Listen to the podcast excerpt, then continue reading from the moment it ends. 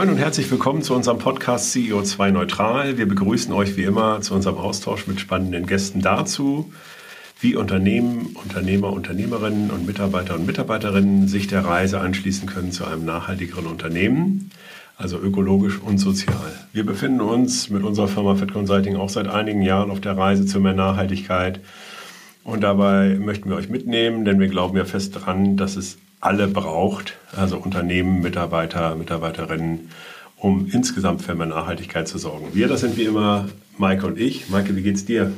Moin Nils, mir geht's sehr gut. Äh, ich freue mich so doll, dass äh, der Frühling sich langsam bemerkbar macht und alles blüht und in Hamburg äh, ganz viele Kirschbäume und so. Das finde ich immer total schön. Es ist nicht so eine schöne Zeit für Allergiker. Ähm, davon bin ich zum Glück nicht betroffen. Deswegen genieße ich das alles. Wie geht's dir? Ja, mir geht's super. Ich freue mich auch total auf unseren Austausch. Wen haben wir denn da heute? Wir verenden sozusagen unseren Dreiklang. Äh, wir haben es ja angekündigt. Äh, wir hatten ja schon zu WeWin gesprochen, zu Weitel gesprochen und jetzt werden wir das nochmal verbinden. Und wir haben einmal Carlotta Clausen und wieder äh, Tim Breker hier. Ähm, Carlotta, du äh, kommst ursprünglich aus der Luftfahrt und hast äh, Aviation Management studiert. Im Master dann aber auch Lifecycle und Sustainability dir nochmal drauf geschafft sozusagen ähm, als Inhalte und dadurch ähm, auch deinen Richtungswechsel so ein bisschen vollzogen und bist jetzt bei WeWin ähm, als Impact Managerin und hast dort unter anderem das Impact Scoring mitentwickelt, über das wir uns auch heute unterhalten werden. Da freue ich mich sehr drauf, ähm, weil es vor allem mehr Transparenz reinbringt.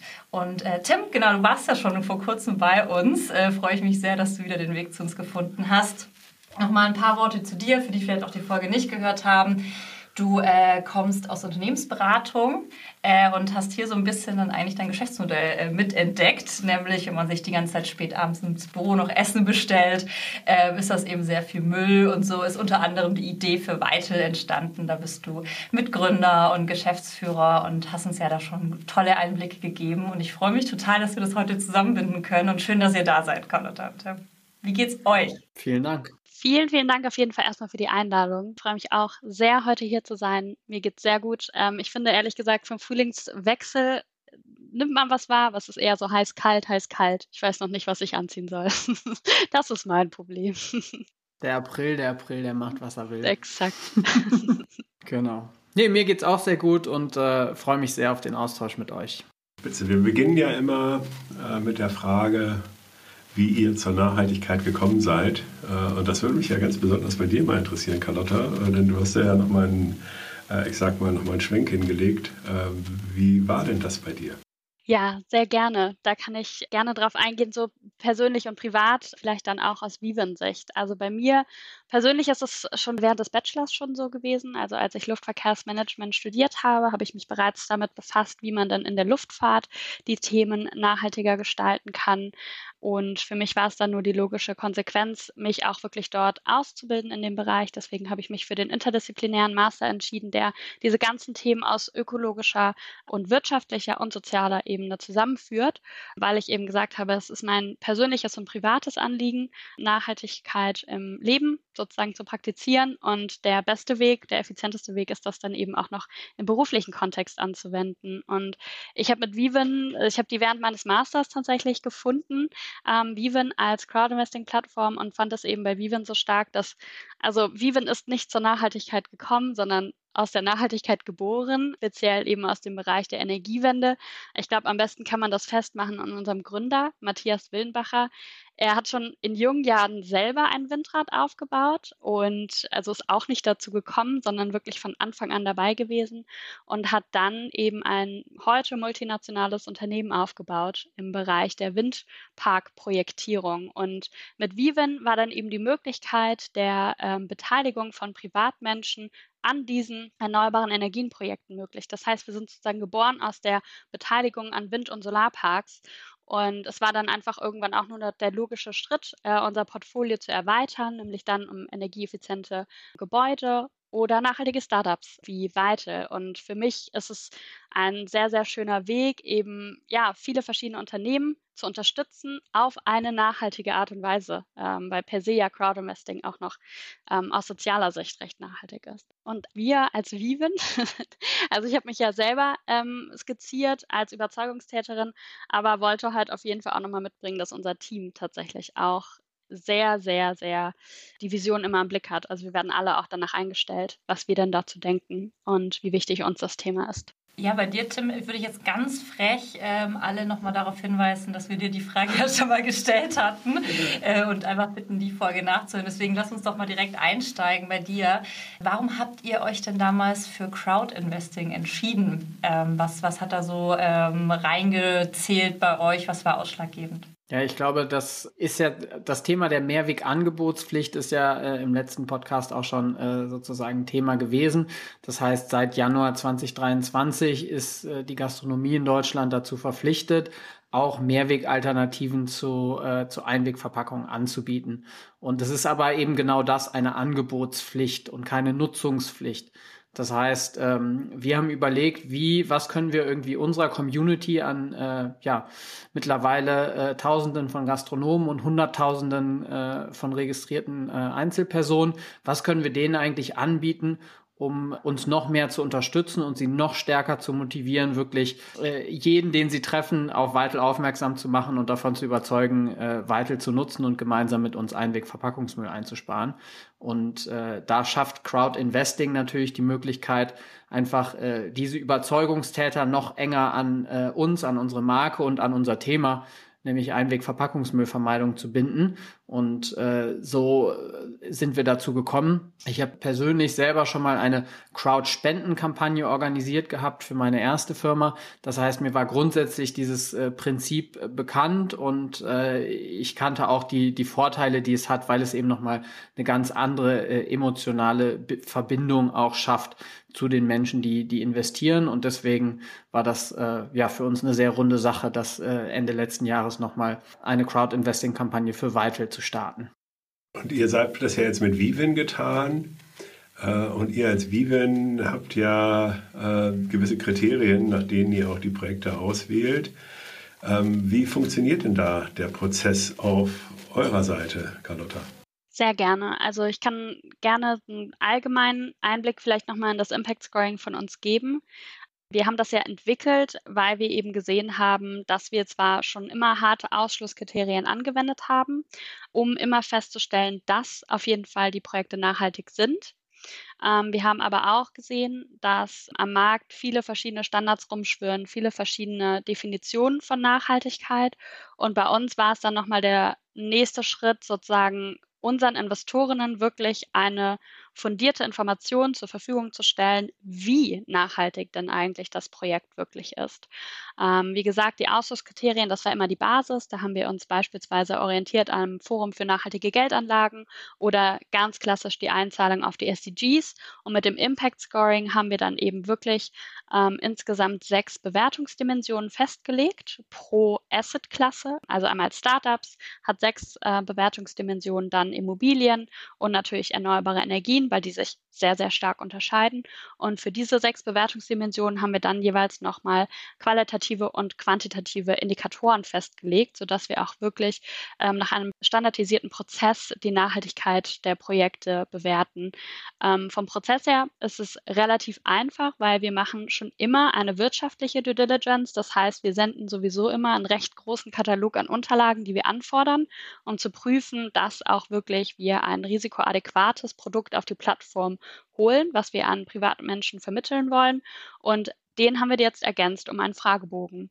Der fragt dann eben verschiedene Themen ab, beispielsweise über die Maßnahmen zur Energiereduktion, aber auch zur Vision, ähm, zur Zusammenstellung des Teams etc. Und anhand dieses Fragebogens, den Informationen, die uns überliefert werden, werden wir dann eben standardmäßig dieses Impact Scoring ähm, auswerten. Meistens haben wir dann noch einen Follow-up-Call mit den jeweiligen Emittenten, um äh, das Ergebnis vorzustellen ähm, und zu schauen, dass alles passt, ähm, dass wir auch alle Informationen sozusagen verlässlich erhalten haben Und dann ähm, arbeiten wir das Ganze eben für die Investorinnen auf, dass uns eben ganz wichtig ist aus Transparenzthemen. Also Investorinnen erhalten dann am Ende eben das Ergebnis des Impact Scorings, können aber auch jederzeit auf die Methodik, die dahinter liegt, zugreifen und schauen, welche Kriterien wir uns denn eigentlich angeschaut haben.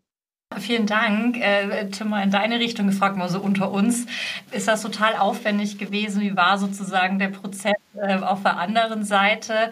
Und was ich ja auch spannend finde, hat es vielleicht auch noch mal ein paar Fragen noch mal aufgeworfen oder auch Themenfälle, die ihr vielleicht noch gar nicht beachtet hattet, ähm, die ja dann vielleicht auch noch mal helfen, sich noch mal mit der Thematik auseinanderzusetzen.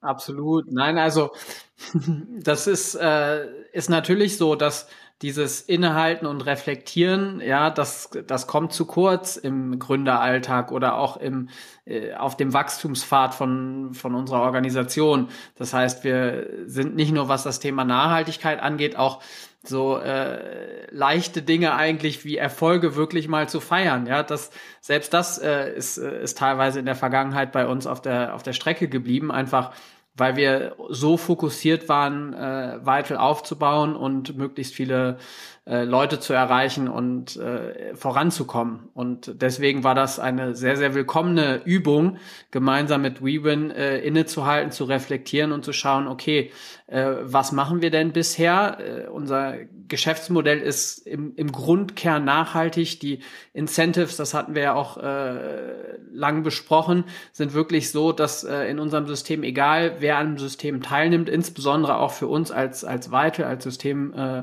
Orchestrator, äh, sind die wirtschaftlichen und die, äh, die Impact Incentives 100% aligned. Das ist toll.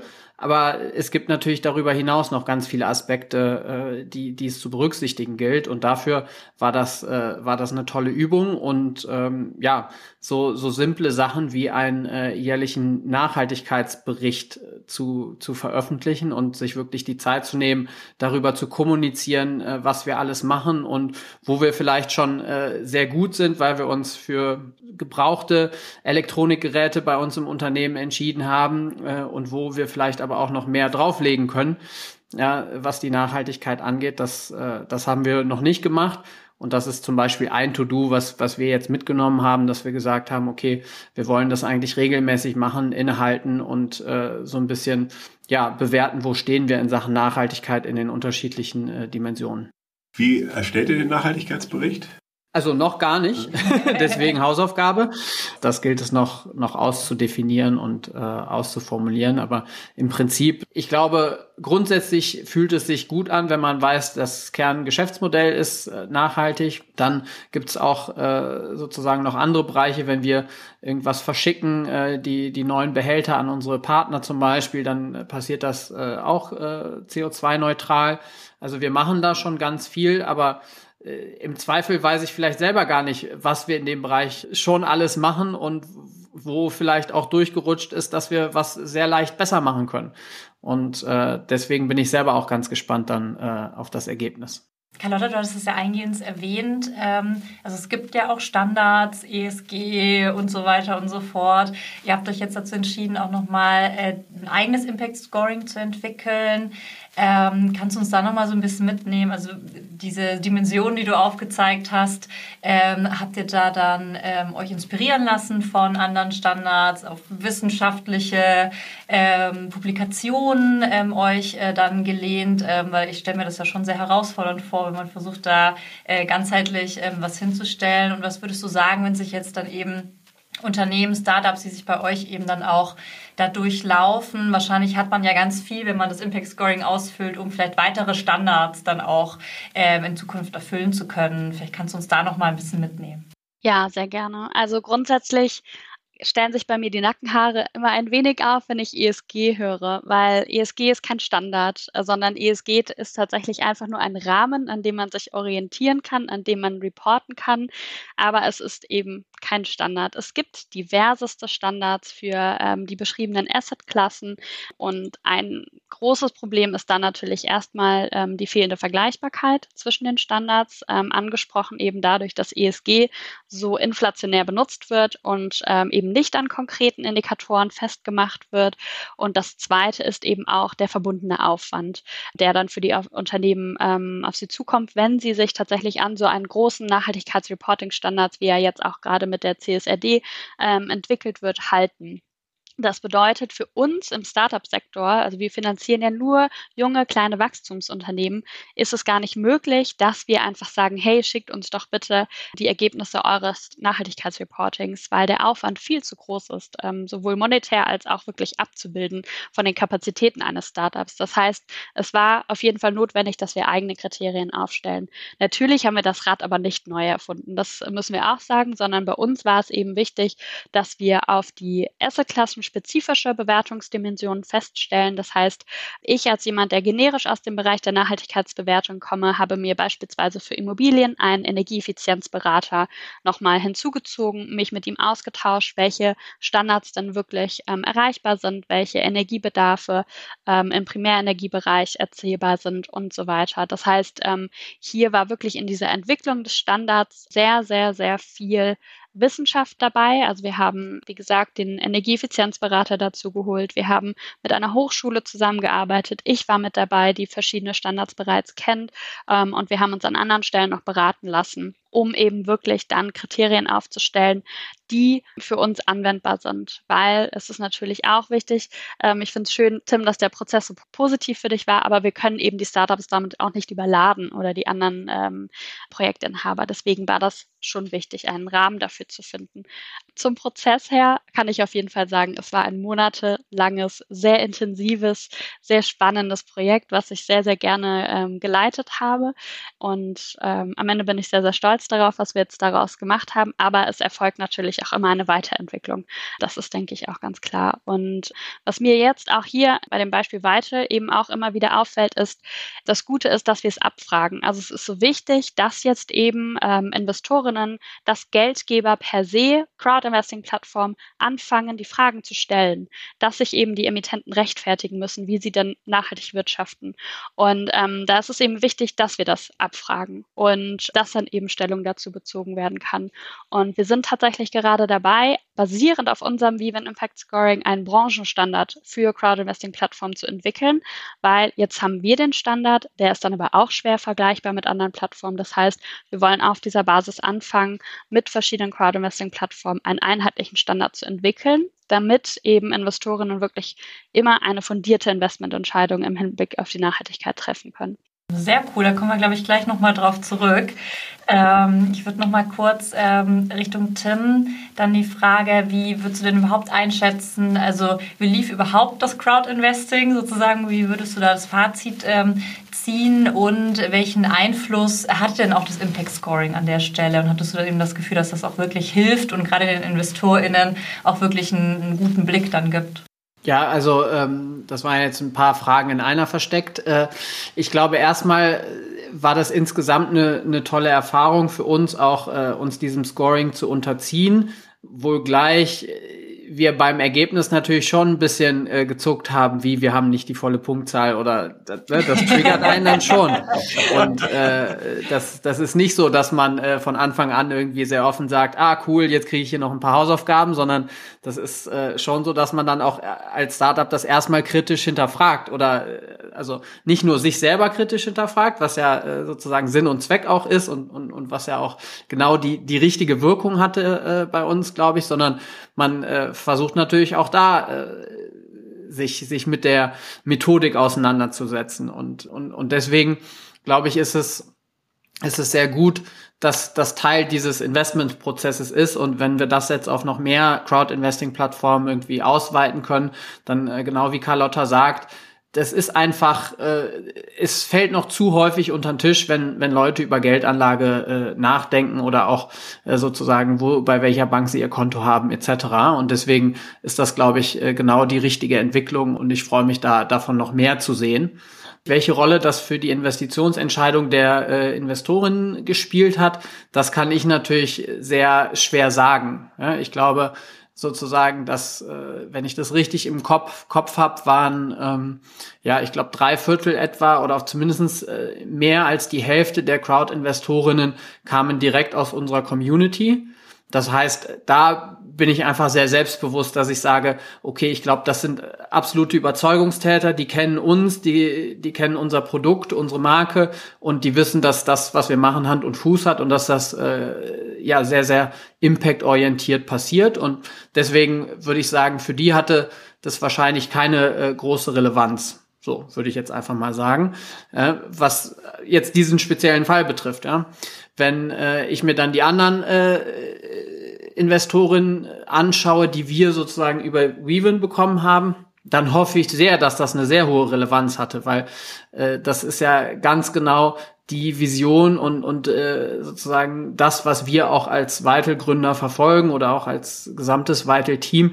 Wir wollen eben die ökonomischen und die äh, wirkungsorientierten Ziele übereinander bringen und zeigen, dass man im Grunde äh, Wirtschaft auch dazu nutzen kann, den, den Impact zu skalieren. Und da müssen wir uns genau an solchen Scoring-Modellen messen lassen und äh, ganz genau hinschauen. Und deswegen äh, finde ich, dass, dass das einfach eine super Sache ist. Ich gehe mal davon aus, also das ist ja eine Aufgabe, die man jetzt ja einmal tut, sich halt diesem Scoring zu unterwerfen und eben die entsprechenden Themen halt wieder auszufüllen. Ähm, wir haben da auch unsere Erfahrungen mit gesammelt, äh, denn wir haben ja, oder berichten nach dem Deutschen Nachhaltigkeitskodex und äh, sind jetzt irgendwie auch ähm, EcoVadis äh, entsprechend zertifiziert und so. Weil wir das auch merken, dass äh, unsere Kunden, ja so teilweise fragen unsere Kunden eben jetzt auch nach und gerade im Konzernumfeld wird das immer mehr, so dass ich äh, also für uns schon sagen kann, dass sich das irgendwie auch auszahlt. Da würde mich mal der Eindruck interessieren, weil, äh, wie das denn halt so ist ob du auch irgendwie, ob ihr auch das Thema oder ob ihr auch schon seht, dass das auch an anderer Stelle ankommt. Also fragen auch andere danach oder ist das jetzt eben nur, äh, also nur in Anführungsstrichen äh, bei diesem Crowdinvesting durch Weite? Tim, wie siehst du das? Das ist, äh, ist eine sehr spannende Frage. Für mich, für meine, also für mein persönliches Verständnis noch zu wenig.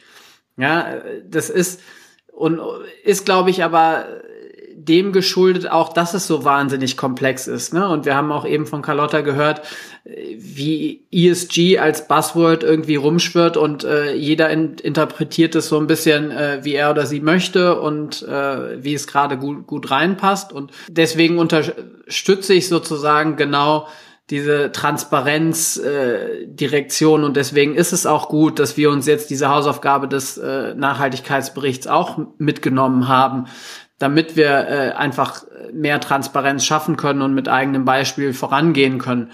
Ich habe den, den Eindruck, dass äh, sozusagen für unsere gastronomischen PartnerInnen zu großen Teilen das äh, sehr ähm, ja, gut ankommt, dass wir ihnen die Einwegverpackungseinsparungen in Echtzeit live transparent machen.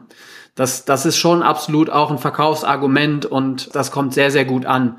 Wenn ich jetzt an meine Gespräche mit Journalisten äh, zum Beispiel denke, da habe ich das Gefühl, wird äh, das gesamte Thema Nachhaltigkeit häufig nur eher oberflächlich behandelt. Bei der Auswahl der äh, der Partner, also sei es jetzt irgendwie Vertriebspartnerschaften oder äh, Produktentwicklungspartnerschaften oder so, da ist es dann ähm, schon häufiger ein bisschen Thema, aber insgesamt ist es mir einfach noch noch zu wenig irgendwie ein Thema oder ein Hebel. Und das ist durchaus eine Herausforderung, glaube ich, wie man das Thema so, so greifbar machen kann oder so aufbereiten kann, dass es leicht auch konsumierbar ist oder leicht, leicht behandelbar ist. Und ich glaube, das ist äh, Vivin und vielleicht kann Carlotta dazu noch äh, was sagen, sehr gut gelungen mit dem, mit dem Impact Scoring. Wir sind da ja noch radikaler reduziert, äh, sozusagen, wenn wir einfach Einwegverpackungseinsparungen zählen pro Verpackung äh, oder auf, also ne, einfach ein Verpackung, zwei Verpackungen gespart und so weiter, wie es eben in der Vital App angezeigt wird. Aber da, da glaube ich, sind das schon die ersten Schritte, die man gehen muss, damit es auch konsumierbar ist. Also da kann ich vielleicht genau das Gleiche auch ergänzen. Also dieses ganze Thema Nachhaltigkeit ist so komplex und wahnsinnig schwierig nachzuvollziehen, weil es sich grob gesagt zum Beispiel ja auch um ökologische und soziale Themen ähm, schon handelt. Und es ist einfach schwierig, dass jetzt beispielsweise für wirtschaftliche Kennzahlen, die einfach festgelegt sind, die man reporten muss, das ähm, sozusagen zu ermöglichen ähm, und dann auch noch verständnisvoll aufzubereiten für den Privatmenschen, der sich nicht jeden Tag mit den verschiedenen Auswirkungen des Klimawandels ähm, beschäftigt. Das war für uns auch eine der größten Herausforderungen tatsächlich, ähm, da eine Ebene zu finden, die verständnisvoll, aber trotzdem noch tiefgehend ist, also die trotzdem noch irgendwie eine Form von Komplexität beinhaltet und äh, kann ich absolut nur unterschreiben. Wie kam es denn dazu, dass jetzt über äh, mehrere Crowd-Investing-Plattformen ihr jetzt diesen Standard etablieren wollt? Weil das finde ich ja total spannend und äh, das schlägt ja auch total in die Kerbe, wie wir auch mal diesen Podcast anmoderieren, wie es geht nur zusammen und man braucht eben diese Partnerschaften und so. Äh, ein bisschen ist man ja vielleicht auch Marktbegleiter, wie wir immer sagen würden, was ein schönes Wort für Wettbewerb ist. Kannst du uns da mal ein bisschen äh, abholen? Wie kam es dazu? Wie läuft es? Und äh, ja, die, die übergeordnete übergeordnete Idee, weil das ist, also ich finde sowas großartig. Also vielleicht fangen wir mal grundsätzlich an. Ich hatte ja schon skizziert, warum wir das Ganze überhaupt aufgesetzt haben, aber ein anderer Grund ist natürlich auch, dass uns selber im Crowdinvesting-Markt die Standards gefehlt haben. Und bevor wir eben eine andere Nachhaltigkeitsbewertungsagentur damit beauftragt hätten, uns einen Standard zu entwickeln, haben wir ihn eben selber entwickelt.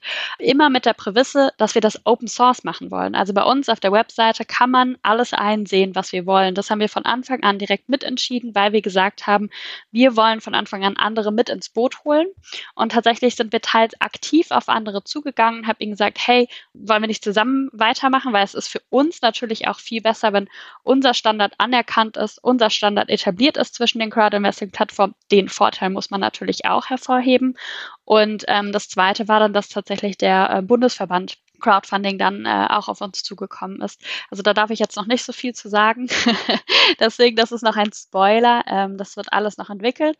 Aber es war dann eben so, dass wir herausgefunden haben, Viven, wir als Crowdinvesting-Plattform haben bislang die am weitesten entwickelste Nachhaltigkeitsbewertung für Crowdinvesting-Projekte. Also nehmen wir das jetzt als Basis. Ja, denn ich meine, es gibt ja unwahrscheinlich, also oder ziemlich viele äh, Investitionsformen. Wir hatten ja letztens mal äh, oder vor ein paar Wochen auch mal mit dem Thomas Küchenmeister irgendwie nochmal gesprochen, äh, was ich auch total interessant fand, der ja äh, da den DBS-Fonds und so weiter da mal auf die Finger guckt und da halt immer, immer die Banken, Banken ratet.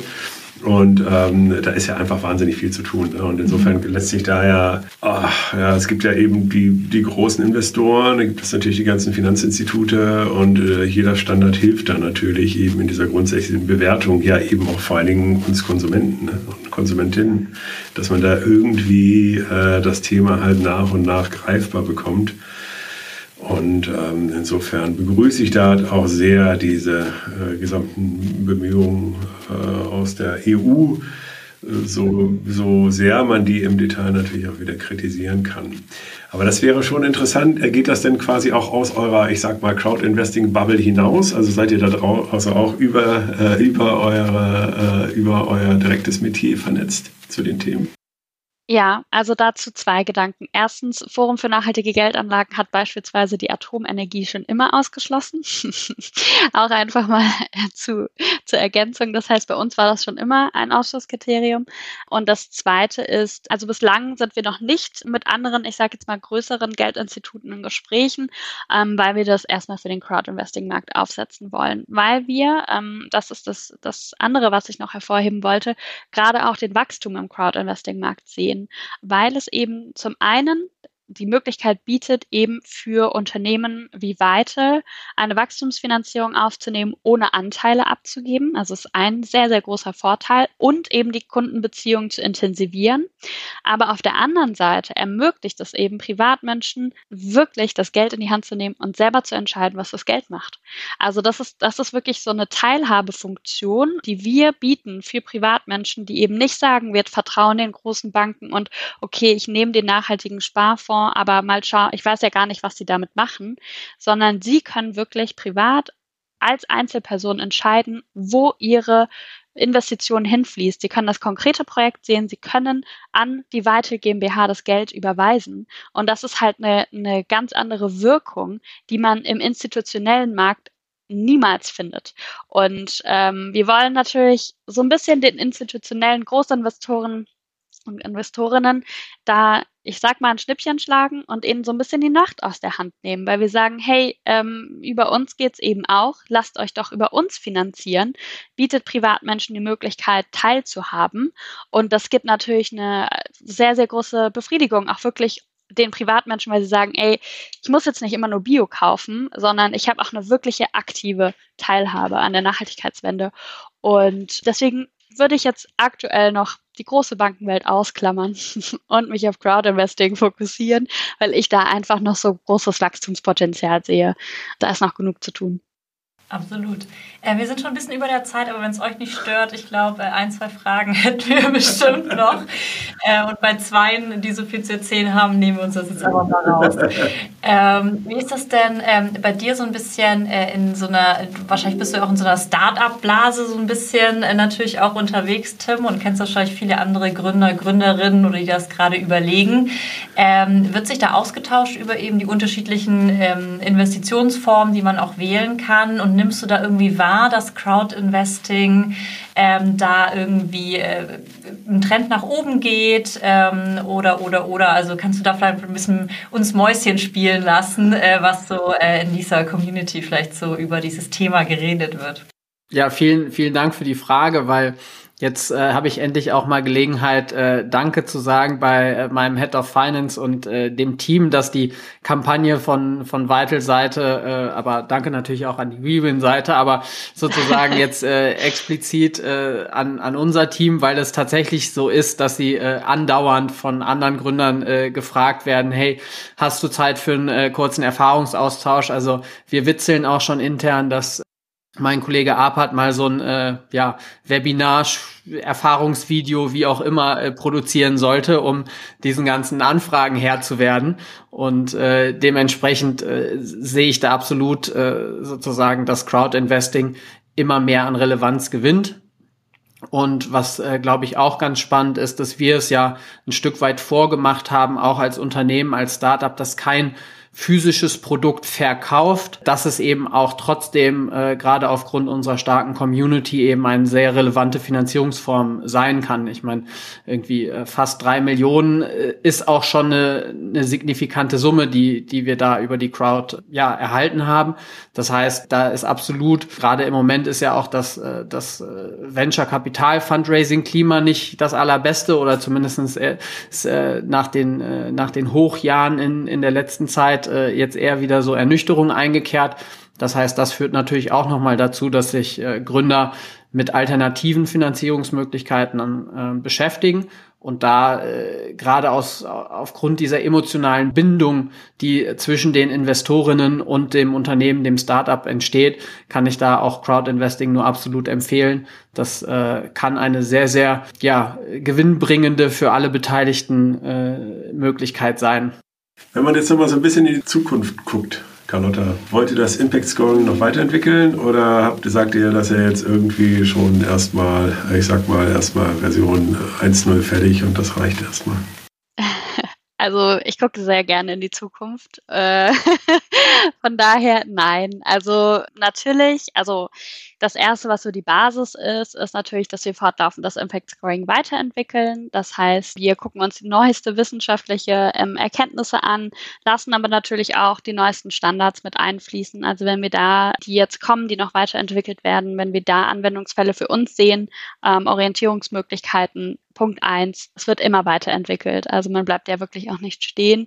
Ähm, das zweite, was ich jetzt mehrfach angesprochen hatte, ist eben der Branchenstandard, an dem wir weiterarbeiten. Das denke ich ist auch nochmal ein schönes Zukunft Zukunftsprojekt, auf das ich mich sehr, sehr freue. Das dritte, was wir versuchen wollen, ist tatsächlich auch, dass wir ähm, in, neben dem fortlaufenden Reporting, was die Finanzzahlen angeht, zu dem sich jedes Crowdinvesting-Projekt verpflichtet, also was auch weiter bald machen muss, ähm, dass wir da eben auch die Impact-Scoring-Kennzahlen nochmal mit reinnehmen und sagen, hey, an den und den Punkten habt ihr euch vielleicht verbessert ähm, oder das und das, daran haben wir investiert und das ist dabei rausgekommen ähm, mit dem Crowd-Geld. Und das ist tatsächlich auch mein Herzensprojekt, nämlich Thema Nummer vier.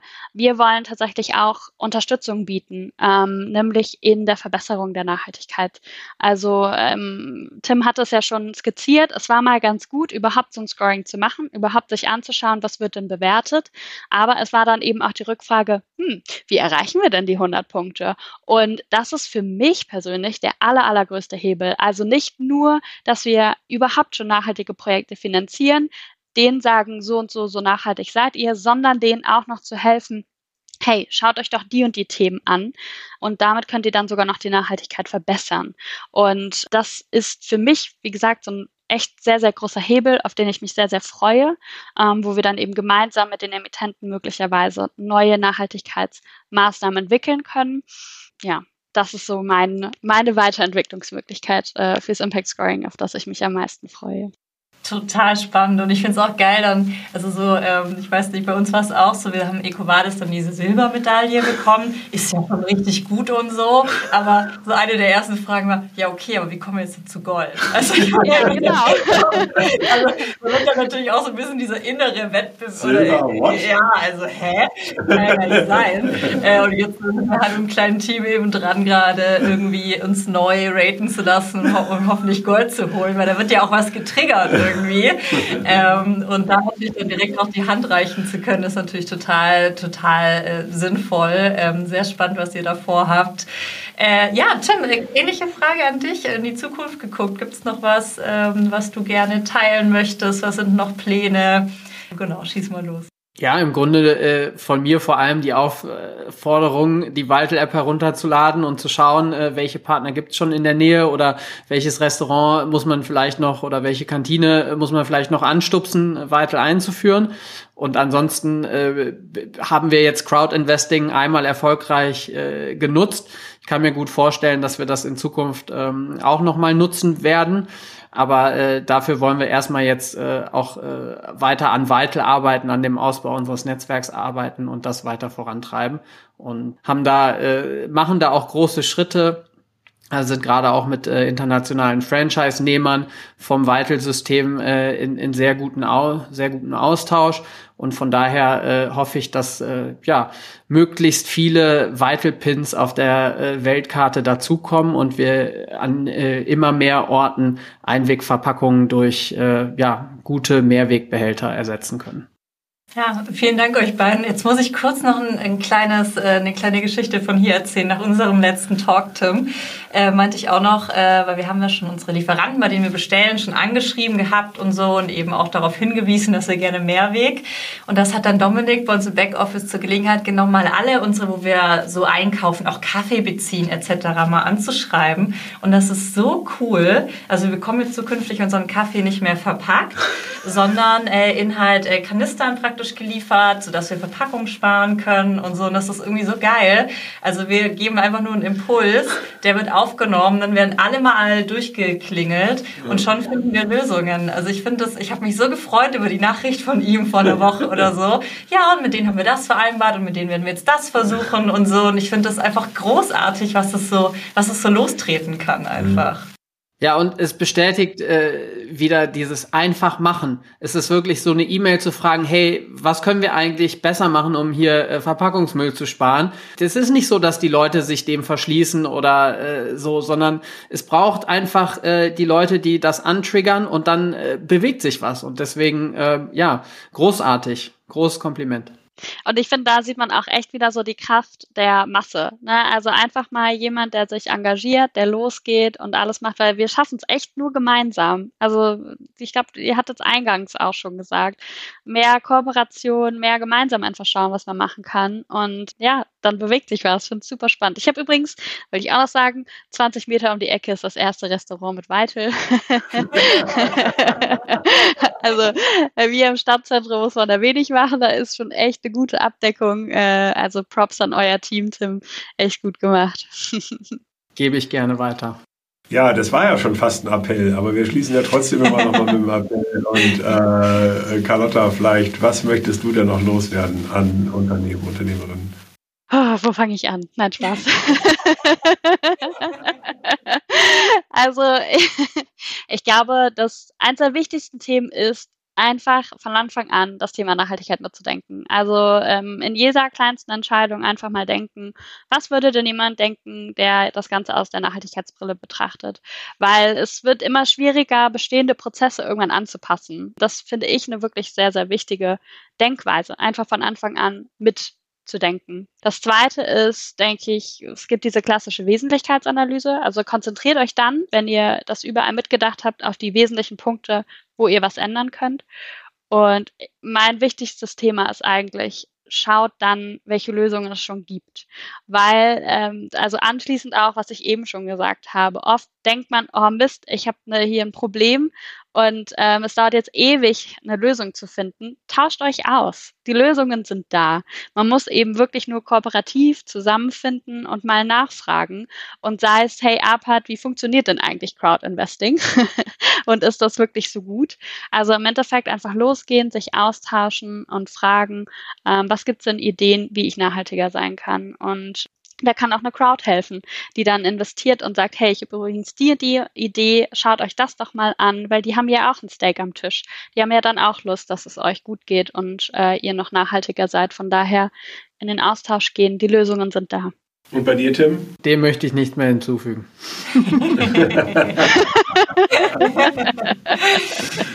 Vielen Dank für eure Zeit, Carlotta und Tim. Es war ein richtig schöner Austausch und äh, alles Gute euch weiterhin und ich bin mir sicher, wir bleiben in Kontakt. Auf jeden Fall. Vielen Dank. Ich freue mich. Vielen Dank. Ciao.